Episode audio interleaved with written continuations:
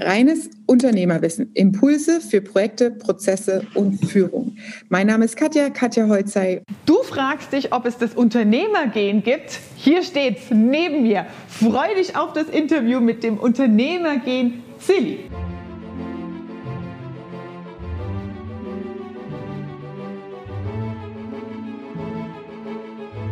Unternehmer gehen, Silver Zaferi. Heute bin ich in Metzingen zu Besuch beim Silly. Ja. Herzlichen Dank für deine Einladung. Ich freue mich mega, heute bei dir zu sein und vor allem hier mal im Smalltalk mit dir über das Unternehmertum und Unternehmersein zu sprechen. Du hast ja auch eine mega krasse Historie hingelegt. Ne? Du hast vorhin erzählt, so mit massive Töne, wie hat es so angefangen mit Hip-Hop-Stores und was ich so besonders toll finde und warum ich diese Folge mit euch hier teile, der Silber hat in, seiner, in seinen Fähigkeiten ein richtiges Trendgespür.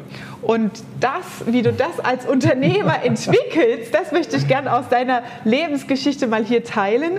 Ähm, du sagtest auch, das Geld liegt auf der Straße. Umsatz machen ist kein Problem. Ja? Du musst nur wissen, wie. Also, herzlich willkommen, Silbert. Danke für deine Zeit. Danke, dass wir hier sein dürfen. Erzähl mal, wie hast du angefangen, wie bist du reingekommen in diese Unternehmerrolle? Ja, sehr, sehr gerne erzähle ich dir das. Äh, schön, dass du da bist. Danke, dass ich bei dir sein darf. äh, richtig toll, dass ihr euch den weiten Weg äh, hergemacht habt. Und mhm. Äh, Metzingen ist normalerweise eine 4 Millionen Stadt, ja. wo du hier voller Tourismus, voller Leben äh, alles äh, erleben kannst. aktuell ist es halt wirklich nur mal so, dass die Straßen leergefegt sind. Mhm. Und es macht den Anschein, dass du hier jetzt eigentlich kein Geld verdienen kannst. Ja, Corona und ich bin da halt anderer Meinung. Das Geld liegt wirklich auf der Straße. Hört hin, pass auf. Wir erfahren gleich wie. Und äh, man, man, muss sich einfach nur hinsetzen und Gedanken machen. Und ähm, das Geld kommt nicht zugeflogen, mhm. sondern du musst es wirklich äh, äh, losgehen und aufheben. Was war denn dein erstes Business? Ich habe jetzt diese Hip-Hop-Geschichte so im Kopf. Ja. Wie bist du denn reingerutscht in dieses Unternehmersein? Ich glaube, äh, es war eine easy Geschichte eigentlich. Äh, wir waren äh, in Stuttgart unterwegs und äh, ich habe dort in meinen jungen Jahren, da war ich gerade mal 19, den Shovi von Massive Töne kennengelernt und das ist unser Alter, Silly. Massive Töne, ne? Ja. Aber ich muss sagen, mega, mega coole Jungs. Der Schoß der Kuchose. Super, mega. Da hast du also deine Zeit verbracht, gut? Da habe ich meine Zeit verbracht. Und, und so ging das dann halt los. Gell? Äh, ich wurde dann eingeladen auf, auf, auf eine Party, wie es hieß, und dann war es äh, die erste Hip-Hop Open. Äh, und dann dachte ich mir, okay, eine Riesenparty und ja, die war damals von Massive Töne, Strachi, Shovi und so organisiert worden und richtig coole Sache. der traue ich heute noch hinterher. Wann wurden die denn eingestellt, die Hip-Hop Open? Ich glaube, vor zwei, drei Jahren erst, ja, oder? ein bisschen länger her, Doch schon ich. länger? Ja, ja, so ein bisschen länger her. Schade, ja? Ja, schade, ähm, schade. Wirklich sehr schade. Aber so also du warst mit in den Anfängen der Hip-Hop Open unterwegs. Da war ich cool. schon mit, mit dabei, genau. Mhm. Und ähm, so kam dann das eine ums andere. Dann habe ich ja, dadurch, dass ich ja Shobi kennengelernt habe und, und dann in der Hip-Hop Open und so, dann habe ich ja noch einige andere Künstler kennengelernt und dachte mir, okay, du bist 19, äh, wir machen eine Party in Metzing. Und äh, haben hier dann wirklich mit der ersten Hip-Hop-Party mit DJ Friction, der ist auch aus Stuttgart, mhm. Äh, und haben so die erste Party gestartet. Da hat mir Shobi geholfen, hat gesagt, hey, pass auf, den Freako, den kannst du buchen, nimm ihn, der ist super. So, dann haben wir das gemacht äh, die Flyer damals äh, haben wir von Hand so gezeichnet und dann haben wir es in die Druckerei gegeben. Also wir hatten kein Photoshop, kein gar nichts. Also ja. Wir hatten nichts. Äh, und, und, dann haben wir 10.000 Flyer gemacht, haben das ein bisschen so verteilt hier in der Gegend. Ja, und dann kam die Party. Und ich dachte mir, okay, hoffentlich wird's was. Türsteher organisiert, den Raum organisiert, alles fertig gemacht. Und das war, glaube ich, so die, die Rakete, wo mich gepusht wo mich. Wo mich so gepusht hat. Ne? Äh, da habe ich, äh, kann ich gerne noch Zahlen nennen, äh, innerhalb von vier Stunden 10.000 Euro verdient. In vier Stunden In vier 10.000 Euro mit 19. und das war für mich so Rakete angeschnallt und ab geht's. Ne? Also es war für mich und ab da hat es nie wieder aufgehört. Dieses Brennen hat nie wieder aufgehört. Und ähm, ich habe überall. Ich habe richtig Gänsehaut jetzt von der Geschichte. Du, es, es war einfach für mich auch selber, also ich habe auch Gänsehaut. ich ich finde es einfach äh, gigantisch. Und äh, ich finde, viel mehr junge Leute sollten sich was trauen. Ne? Äh, ich habe bis jetzt erlebt, so, dass sehr viele sehr viel planen und hinterher nichts bei rauskommt. Ich mhm. würde wirklich sagen, hey, mach einfach. Mhm. Äh, du willst irgendwas aufbauen, starte erstmal. Die Probleme mhm. löst du, während du das Ding machst. Und, und ja. Sehr cool. Und dann war der nächste Schritt, glaube ich, hier die Stores in Metzing, ne? Ja. Äh, das heißt, du hast den Trend erkannt. Ja. Hast es, also wenn man es heute besprechen würde, ist es dieses Proof of Concept. Ne? Mhm. Das heißt, du gehst in den Markt rein, machst eine Party und guckst mal, wie viele kommen denn? Also ist ja. Hip-Hop ein Thema, ne, vor 20 Jahren, ja, 20 Jahre zurückgespult, ähm, kommen da Leute und dann merkst du so, bam, läuft. Ne? Und daraus hast du dann die weiteren Geschäfte entwickelt. Ja, also wir haben dann die Hip-Hop-Geschichte wirklich erweitert, haben dann MC-Battles gemacht und so. Und dann, das war ja dann noch so 8-Mile-Geschichte und die Leute waren voll heiß drauf. Und dann haben wir wirklich jedes Wochenende eine Party organisiert. Ja? Also wir waren äh, Tuschuh durch, Wochenende am Party machen. Mhm. Und da hast du gemerkt, okay, das Ding wird immer größer und größer. Ähm, in derselben Zeit, wo ich die Party so aufgebaut habe, hat dann äh, massive Töne angefangen mit äh, 0711 Pullis und so mhm. weiter und so fort. Und äh, dann habe ich gesagt, Jungs, ich brauche hier mal 200 Pullis, dann äh, brauche ich das und das und das. Also den, den ihr ganzes Merchandise, Merchandise. habe ich praktisch komplett in den Laden gepackt. Das war am Anfang 0711 äh, Platte, also die Kopfnicker Records Platte war drin und so weiter. Es war ja, es war ja so der Anfang von allem. Ne? Und äh, dann habe ich mit Merchandise angefangen. Und kurz darauf ging es dann richtig los, also mit den ganzen, äh, mit den ganzen Läden, mhm. so dass mich Marken angeschrieben haben. Willst du denn nicht ah. unsere Marke? Und dann dachte ich mir, okay. Das mit den Läden war ja nochmal eine Spur krasser. Es gab hier einen, äh, einen Sponsor mhm. auf meinem Flyer, auf meinen Partyflyern, der hatte schon einen Klamottenladen. Und dann sage ich zu dem, hey, machen wir es zusammen? Dann sagt er, nein, niemals. Mit dir mache ich das nicht. Auf gar keinen Fall. Er hatte Angst. Ich hatte kein Geld. Ich habe gesagt, du, du gibst mir die Ware, ich verkaufe es und wir teilen uns das Geld. Hat nicht funktioniert, er wollte nicht. Mhm. Und dann kam es ja wirklich so, dass die Leute gesagt haben, hey, willst du nicht unsere Marke vertreiben? Wir wollen nicht mehr bei ihm sein und so. Ah, und so haben wir umgeschwenkt. Genau. ich, kann, ich hatte auch so eine Hose, diese breiten Beine. Baggies. Ja, wie, da gab es auch Labels davon, oder? Fubu. Ja. Fubu war genau. das Nummer 1 Label, was du haben, verkaufen konntest. Und, und äh, als ich die hatte, ging es richtig steil bergauf. Krass. Ja. Und wie viele Jahre hast du das dann gemacht oder wie ging es dann weiter? Du, ich war äh, 20, da habe ich mein, meinen ersten Laden aufgemacht. Und ähm, es ging dann wirklich los. Ich habe pro Jahr äh, einen Laden aufgemacht. Also ich, ich wollte in jeder Stadt äh, wollte ich einen Laden platzieren. Mhm. In jeder Stadt in Deutschland oder in Baden-Württemberg? Um mich herum jetzt erstmal. Ah, um also ich herum. wollte in Metzingen, in Reutlingen, in Tübingen, in Stuttgart, in Esslingen, in Göppingen, so im Umkreis. Also mhm. Vielleicht war das ja auch falsch gedacht. Ja. Äh, ich wollte eigentlich in jeder Stadt einen platzieren. Mhm. Vielleicht hätte ich aber auch erst deutschlandweit starten müssen und mich dann äh, runter reduzieren. Vor 20 Jahren war das Internet noch nicht so präsent. Ja. Ja, also genau. da denkt man halt auch nicht so groß. Ne? Ja. Da war der Aufwand auch noch viel größer. Heute mit Instagram machst du halt mal. Zumal easy, hatte ich ja gar keine Erfahrung im Business, wie man Klamottenläden aufbaut. Ne? Machen, einfach machen. Ich habe es ja einfach gemacht und, und äh, das hat sich dann ausgezahlt. Das habe ich dann äh, irgendwann äh, auf sieben Läden hochskaliert hier im Umkreis und äh, war wunderbar. Die tollsten Jahre. Äh, ich war jung, äh, das Geld ist geflossen. mein Bruder ist dann mit eingestiegen, Beli. Äh, hat dann ein paar Filialen übernommen. Dann haben wir immer so, so ein Battle gemacht, wer macht am meisten Umsatz und so. Also es war echt eine coole, ein coole Spaß als Unternehmer. Äh, es macht cool. Spaß. Ja. Mit den richtigen Leuten, äh, am, richtigen, am richtigen Projekt, megamäßig. Es kann nur Spaß machen. Richtig cool, ja. sehr schön. Und dann hast du ja gesagt, da kam dann der Move, also du bist ja hier in Metzingen, der, ich sag mal, Regionalchampion. Also wie schaffst du es in der Region so bekannt zu sein mit verschiedenen Geschäftsmodellen? Ja, du entwickelst das ja immer wieder weiter. Das ist ja so eine krasse Auffassungsgabe an Trends jetzt auch. Wir kommen noch gleich auf die Corona-Situation hier, ähm, wo du merkst, so hey, ich muss einfach umdenken und mich anpassen. Ja. Ähm, woran merkst du, dass du dann auch einen Exit gemacht bei den Stores? Ja. Ne? Hip Hop, also jetzt gibt Gibt es noch einen Laden davon? Äh, nee, es gibt nee, keinen davon, weil Hip-Hop irgendwann 2008 so, so Richtung Untergehen war. Ja? Mhm. Okay. Ja. Woran merkst du, wenn du einen Exit äh, machst, also sagst du, hey, das läuft nicht mehr, da gehe ich jetzt raus. Woran merkst du das? Was sind so die Indikatoren? Und wie triffst du dann eine Entscheidung für dich? Hm. Gute Frage. Ähm, ich war mit Jochen Schweiz auf ProSieben unterwegs. Mhm. Und dort hat er uns auf, auf einem Blatt äh, eine Skizze gemalt, wo wir mit dem Auto äh, äh, für, für, den Helikopter äh, das Klerosin da irgendwie hinfahren mussten. Und das war nur mit der Hand gezeichnet. So. Mhm. Und dann sind wir losgefahren. Ich war der Fahrer.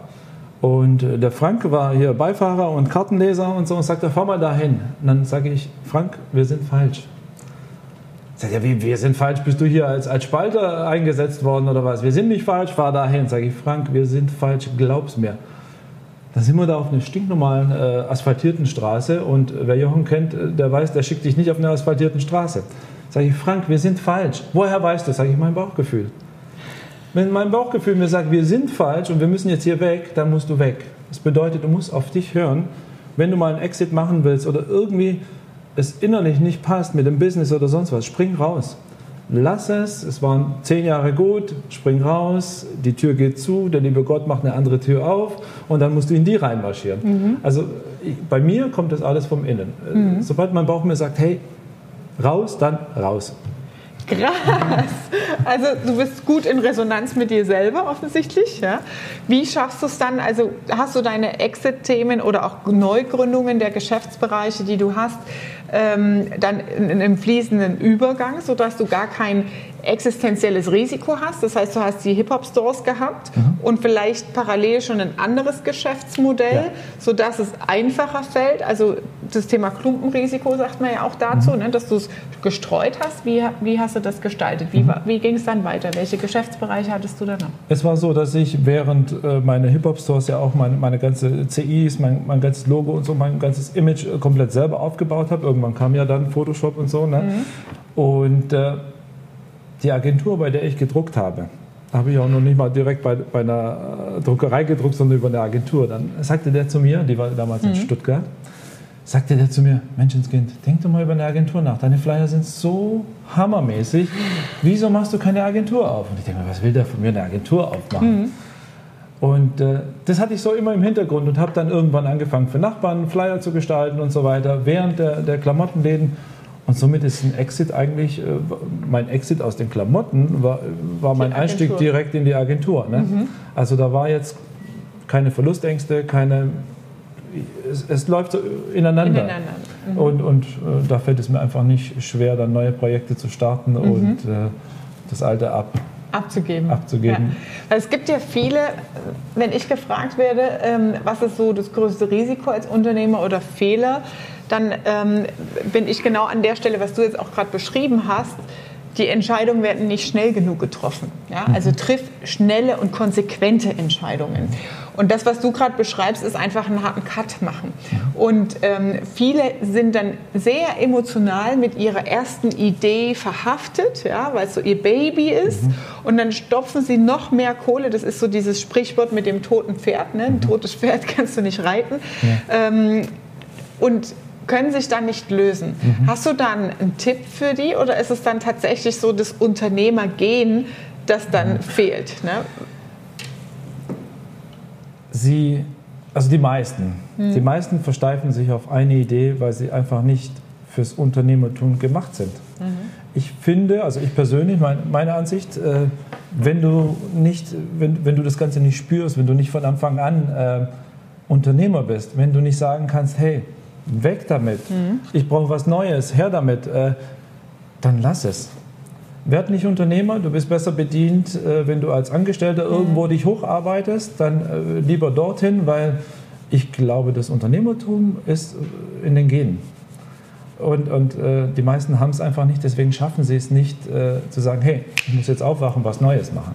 Schaffen sie einfach nicht. Dann lass uns mal auf das Unternehmergehen eingehen. Also du hast ja jetzt rechne mal zusammen, wie viele Unternehmen oder Unternehmensarten hast du bis jetzt schon gehabt oder hast du noch? Wenn du das mal zusammenzählst. Also gehabt, wenn, wenn ich die äh, Veranstaltungsbranche gehe, dann ähm, gehe ich in die Agenturbranche, dann im Verlagswesen, dann im Tourismusbereich, äh, Gastronomie und... Äh, die Hip-Hop-Läden, Einzelhandel? Genau, Einzelhandel, ähm, ja, sechs. Sechs. Und, ja, sechs sechs verschiedene Branchen, sechs verschiedene Businesses. Also, wenn wir von Unternehmer gehen sprechen, also ist es wirklich das Thema, was stecke ich rein, was kommt raus ja. ne? und wie gut ist es im Einklang mit mir selbst mhm. ne? und was passt. Und diese was so spannend ist, diese Chancen zu ergreifen. Bei der Agentur sagst du, ähm, gab es einen Impuls von außen, dass jemand zu dir gesagt hat, ah, da hast du eine Fähigkeit, guck doch da mal ein bisschen genauer hin. Ja. Wie ist es bei den anderen Geschäftsbereichen gewesen? Jetzt auch, du hast ja ein eigenes Magazin, ja. ja? Ähm, da gehen wir gleich noch drauf ein. Du hast hier den äh, Diner und den äh, Store ne? ähm, im Gastronomiebereich. Wie sind diese Dinge entstanden? Wie hast du das Gespür dafür entwickelt? Ich habe viele Gastronomen betreut. Ah, okay. Und äh, da hat sich immer rauskristallisiert, dass die meisten Gastronomen Gastro machen, weil sie einfach nicht weiter wissen, weil sie einfach äh, irgendwie Geld verdienen mhm. wollen und sagen, ich mache jetzt eine Gastro auf. Mhm. Es gibt einige Gastronomen, die sind bombastisch, die sind super vorbereitet mit Budgets, mit Planung, mit CI. Äh, richtig geil, ich liebe so Leute. Ja? Mhm. Äh, dann kommst du dahin und, und die Arbeit ist erledigt. Ja? Ja. Genau. Und, und das meiste läuft ja dann innerhalb von zehn Minuten. Also wenn mhm. ich mit, mit einem Unternehmer spreche, der was bewegen will, die besten Geschäfte sind in fünf bis zehn Minuten gelaufen. Und danach unterhält man sich über, über alle, alles andere, nur nicht über das Geschäft. Geil. Und die besten Geschäfte, den Satz brauche ich nochmal. Die besten Geschäfte sind in fünf bis zehn Minuten gelaufen. Ja. Das ist mein Word. Ja. ja, also die besten Geschäfte sind wirklich so. Äh, alles andere, du merkst, dann ist viel Gequatsche und wir können das nicht so machen. Dann äh, machst du eine Kalkulation hin und her und hin und her. Und sobald sich das Ganze zieht, wird es nichts. Spring raus. Also, mhm. was ich so empfehlen kann. Ne? Ja, und äh, dadurch hat sich, äh, durch die viel, vielen Gespräche mit den ganzen äh, Gastronomen, äh, dann hatte ich auch Termine selber und sage, hey, weißt du was, morgen äh, komme ich zum Frühstück mit dem und dem. Ah, nee, Frühstück kann ich dir nicht anbieten. Ich habe nur ab 11.30 Uhr. So, dann komme ich nachmittags für so und so einen Kuchen oder was, einen Kaffee. Habe ich nicht, kann ich dir nicht anbieten. Ich denke mir, das, du kannst doch nicht Gastronom sein und mir kein Frühstück anbieten, kein Ei anbieten können, nur eine Pasta anbieten können. Äh, wie Ach so, weil die nur die Hauptgeschäfte, genau. also Restaurants richtig Genau, also ich finde, ah. das ist ja absolut, wenn du Gastronom bist, musst du aufwachen. Du musst alles mitnehmen. Dein Personal steht sowieso schon um 8, 9 da. Lass die Leute arbeiten. Also ich, ich kann es absolut nicht nachvollziehen. Ja, und dadurch entstand dann halt so Ziele ist deiner, wo du äh, zum Frühstück kommen kannst. Ja? Mhm. Und wir haben hier 120 Sitzplätze. Es ist immer voll. An den Wochenenden musst du reservieren, dass du wirklich äh, hier einen Platz kriegst. Und so entstand die Geschichte. Ich habe Häppchen, ich habe Waffeln, ich habe einen Crepe, ich habe ein Spiegelei, ein Rührei, äh, weich, hart gekocht, egal wie du es magst. Ne? Also der Service fehlt in Deutschland absolut, egal mhm. wo du hingehst. Es gibt ein paar Hochkaräter, die sind super und da gehe ich auch sehr gern hin mhm. und ich mhm. mag die voll, weil sie es genau verstanden haben, wie, wie sie einen Gast oder einen Kunden bedienen sollen. Aber es ist nicht nur in der Gastro, es ist in allem so. Ja? Wenn einer ja. zu mir sagt, hey, ich hätte gern bei dir zehn Seiten, dann fahre ich da auch nachts um zwölf hin und mache das mit ihm. Das ist mir egal. Und das ist das Unternehmergehen. Ne? Also Chancen nicht verstreichen lassen, sondern sagen, hey, Attacke. Ja. Wie bist du dann in die Verlagsthematik reingekommen? Ich zeige das einmal hier, ähm, das Impulsmagazin. Also der Renner wurde schon angefragt von der Süddeutschen, hier ähm, von der Presse, wo du sagst, so, okay, ich kann man einen Deal machen, verkaufen und du sagst so, hm, ja, mal schauen, will ich eigentlich gar nicht. Wie bist du dann in das Verlag? Weil das ist ja jetzt so eine, so eine richtig schöne Geschichte, so ein roter Unternehmerfaden. Ne?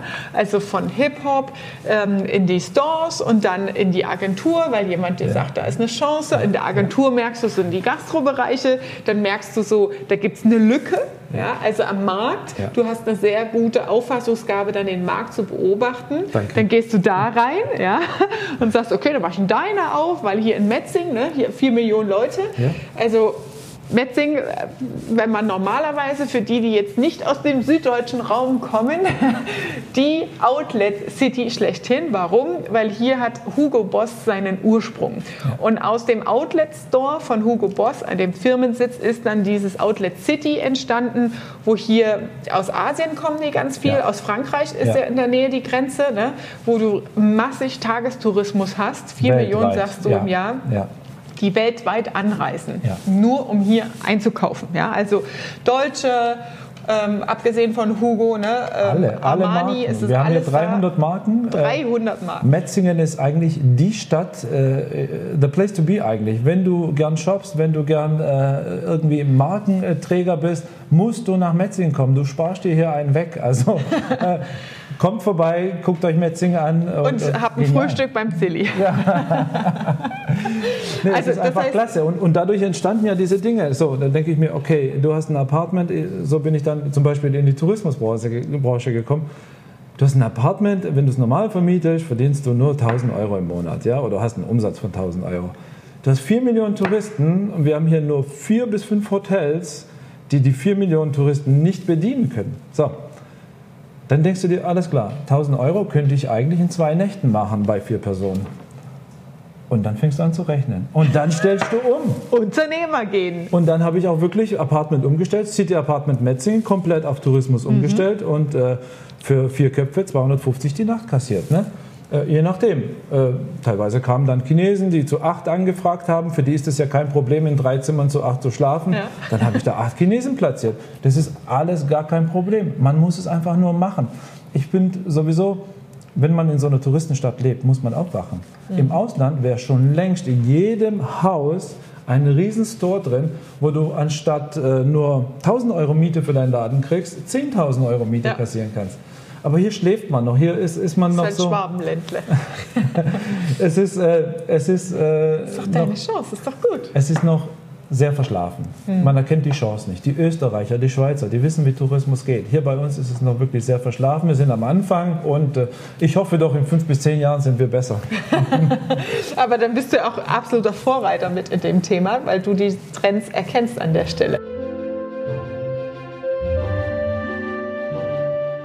Das war deine Folge Reines Unternehmerwissen für heute. Teil 1 aus dem Interview mit Silly. Freue dich auf Teil 2. Da geht es insbesondere neu, um neue Geschäftsmodelle im Gastronomiebereich. Wie schaffst du es jetzt in der Krise erfolgreich zu sein?